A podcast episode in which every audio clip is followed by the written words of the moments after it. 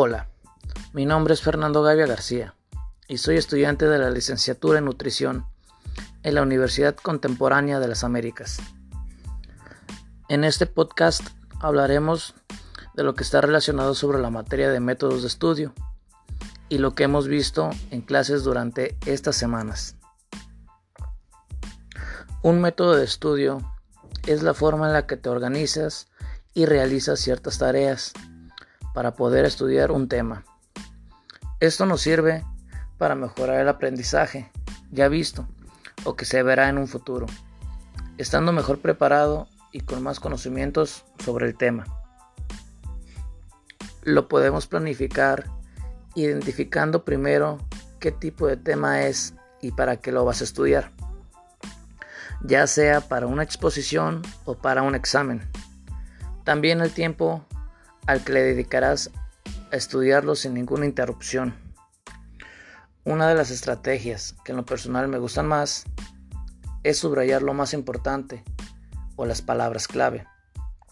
Después de leer el tema, resaltar lo más interesante para que después lo puedas repasar y recordar con mucha más facilidad. Otra es realizar un resumen. Si anteriormente hicimos el subrayado, podemos continuar pasándolo a la libreta en forma de resumen, haciendo con esto que lo estemos repasando mentalmente y al mismo tiempo escribiéndolo para tener la información mejor organizada. Otra que me gusta es el realizar un esquema. Puedes hacerlo después del resumen o incluso en lugar de hacer el resumen puedes hacer el esquema con las palabras claves que fuimos encontrando. De este modo, podemos organizar de una forma más sencilla la información sin utilizar tanto texto. Ahora, cuando estamos en clases, es muy importante el tomar notas de lo que el profesor está hablando y que deben ser claras y fáciles de entender. Existen tres tipos de notas diferentes.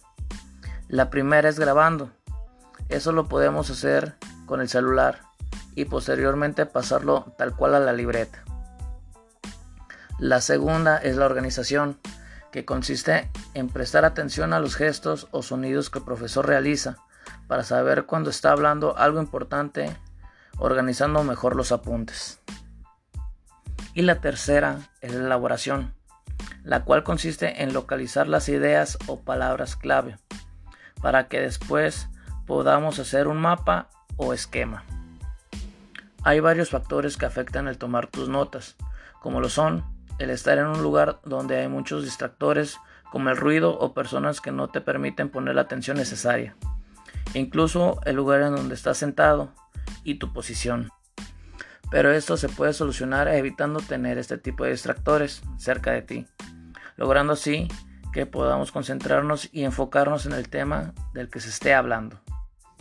Un resumen es la forma en la que simplificas un tema, extrayendo las ideas o palabras clave, pero que sea fácil de entender y comprender de lo que se quiere hablar, teniendo una cantidad menor de texto, pero de igual forma puedes comprender de qué trata el tema.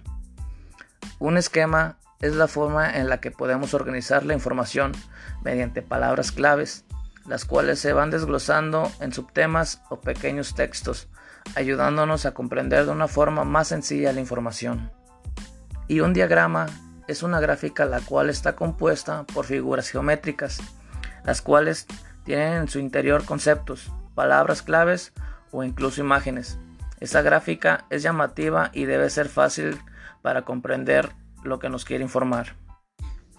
El proceso de comprensión lectora se da cuando queremos comprender lo que estamos leyendo para retener mejor la información imaginándonos lo que estamos leyendo, tomándonos el tiempo para comprender las palabras escritas e identificando las ideas principales que se encuentran en el escrito.